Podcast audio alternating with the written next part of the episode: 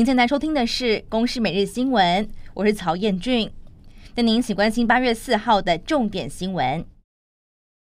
美国众议院议长裴洛西昨天傍晚离开了台湾，而共军从今天开始进行军演，并在台湾附近的海空域划出六个演习区，分别是在苗栗西北部外海、基隆市北部和东北部海域、高雄市西南部海域、屏东县南部海域，还有花莲东部的太平洋海域等地。其中，高雄外海的演训区域距离陆地不到二十公里。军方研判，共军有可能会发射飞弹来恫吓台湾。如果以东部外海的演习区为目的地，那将会是共军的飞弹首次飞越中央山脉。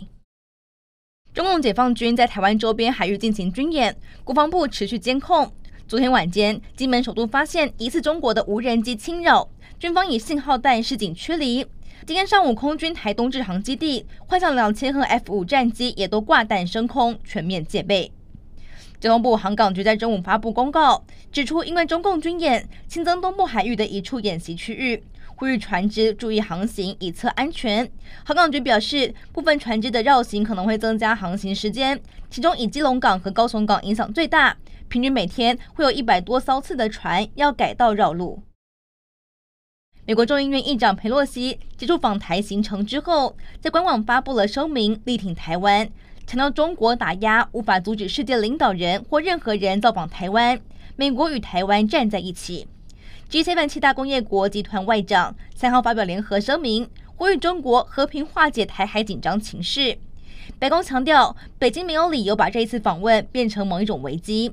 英国则呼吁中国尽快缓和冲突情势。不过，克里姆林宫认为佩洛西访台效应不容小觑，再度抨击是单纯的挑衅。中国海关总署在日前公告，台湾未完成生产企业注册更新的业者暂停进口之后，今天又新增了柑橘类的品项。台中市府初步调查，台中的企业大约是有一百二十家的厂商受到影响。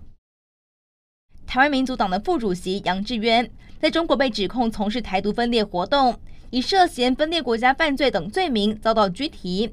而近期从中国获释返台的李明哲抨击中共的行径犹如绑匪。法务部等单位表示，还没有获得相关通报，会持续的掌握，并呼吁中方对相关的人身自由和言论自由应该要尊重，不应该滥捕，影响到我国人权益。新冠本土疫情新增二点二万多例的本土确诊。指挥中心说明，这和上周四相比降低百分之四点七，依然在缓降阶段，没有看到疫情的反转。而另外，单日新增死亡个案五十六例，中重症一百五十二例，其中有年龄最小的 Miss C 个案，是一名六个月大的男婴。至于台北日前出现两例的 BA. 点五变异株社区感染个案，其中一名女性的职场接触者被狂列阳性，今天基因定序出炉，是国内流行的 BA. 点二，两者没有互相传染的关联性。以上内容由公视新闻制作，感谢您的收听。